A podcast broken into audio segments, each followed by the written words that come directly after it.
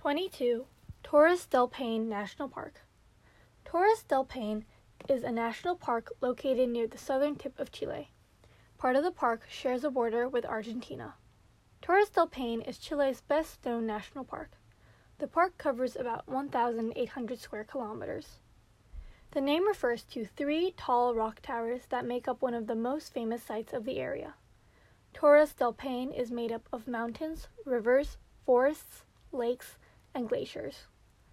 The tallest of the three rock towers is Torre Central at 2,800 meters.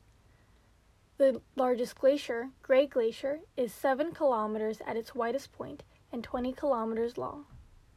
Animal life is abundant in Torres del Paine.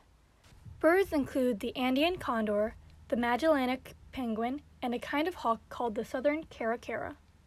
Pumas, guanacos, and foxes are just a few of the mammals that live in the park. There are two major paths that can be hiked in Torres del Paine. These are the O Circuit and the W Circuit. The O Circuit is a full circle around a group of mountains called the Cordillera del Paine. This hike takes from 10 to 11 days. The W Circuit covers some of the same ground as the O Circuit.